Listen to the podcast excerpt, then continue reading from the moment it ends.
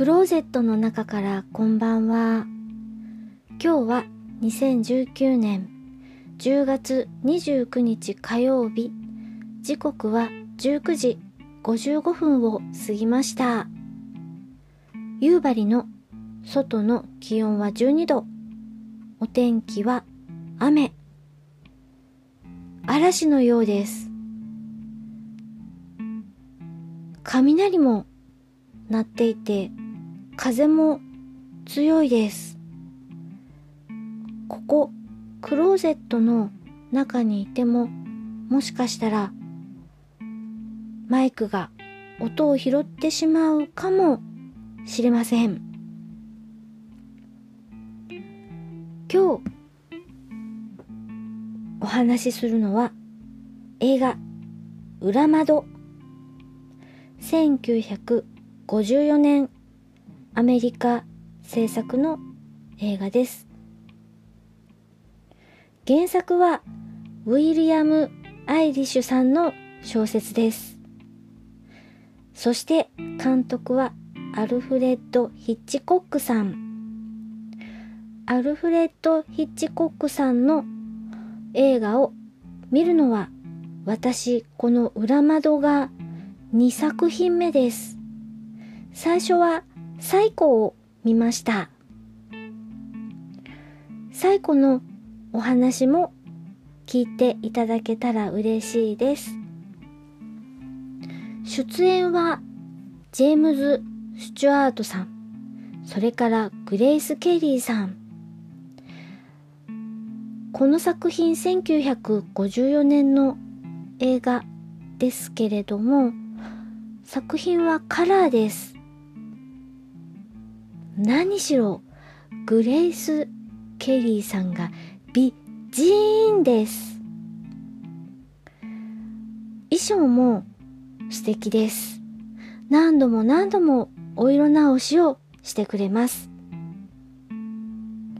主人公のお名前が、えっと、ジェフリーズさんという主人公なんですけれども、この人、自分のアパートの一室にいます。このお話、この主人公のジェフリーズさん、一歩もほとんど、一歩ぐらいは出るかもしれないけど、ほとんどこの自分の部屋から出ません。この映画の中では。なんで出ないかというと、足、骨折してます。6週間ももう、ギプス状態で、車椅子に乗ったり、あとは、なんていうのかな、ベッドに上がったりとか、そんなことぐらいしか、この映画の中ではしていないです。通いの看護師さんがやってきて、えっ、ー、と、お名前がステラさんという、あの、こう、結構年齢が高い、あの、通いの看護師さんが来ていて、マッサージしたり、体のケアをしてくれる看護師さんがいます。そして、このジェフリーズさんの彼女が、グレース・ケイリーさんです。リザ・フレモントさんと言います。あのね、こんなに綺麗な彼女なのに、ジェフリーズさんは、いやー、彼女に結婚とか責められてる、迫られてるんだけど、どうしたもんかね、身を固めた方がいいのかなとか、そんなことを言っている。なんともったいない。だって、グレース・ケリーがさ、お泊まりグッズ持ってお家に来るんですよ。もうね、パジャマまで持ってきてくれるんですから、すごい関係なんだけれども、なんだか彼は煮え切らない感じ。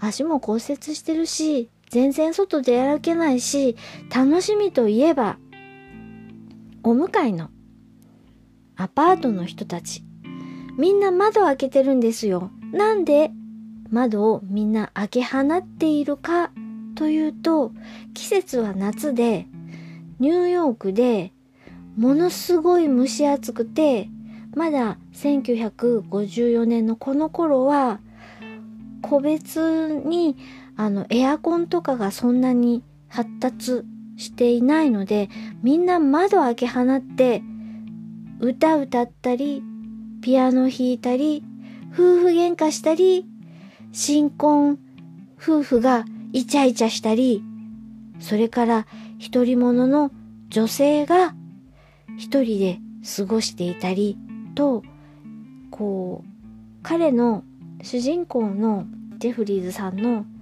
お部屋のからお向かいのアパートが見えていて、その人たちのその生活の様子を、まあ、眺めて暇つぶしをしていると。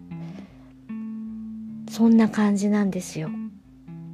で、とある夫婦がどうやら仲が悪くていつも観察してるんだけれども、どうも旦那がおやおや？ってなことに気がつくんですよ。ただ、これ、主人公が見ていて、私たち映画を見ている観客が見て知っている事実。主人公は昼寝なのか朝寝なのか、あの、たまたま主人公が寝ていて見ていないシーンを観客が見ている。私たちが見ている。という、なんか、そんな仕掛けもあって、さて、これは事件なのか？事件じゃないのか？本当に何かが起きているのか？それとも、もう6週間も7週間もギプス生活で、なんか暇すぎて、この男がただ単に妄想しているだけなのか？どっちなの？というのを楽しむ映画になっています。さてさて、結末は言いませんよ。いつものように。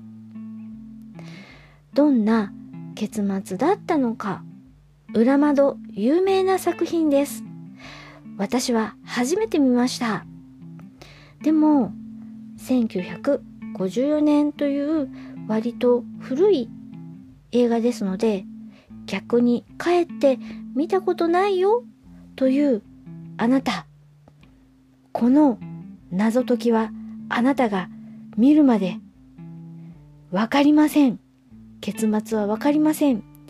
ぜひあなたの目で確認をしてみてください。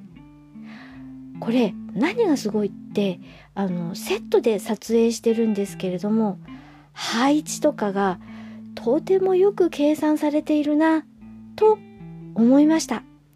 それからね作中に素敵な曲が流れてくるんですよ。その素敵な曲も一緒に楽しんでください。今夜はこれ妄想なの？それとも本当に何かが起こってるの？な映画裏窓のお話をしました。それでは夜のゆいろく聞いていただきありがとうございます。北海道夕張からお話はゆいまるでした。おやすみなさい。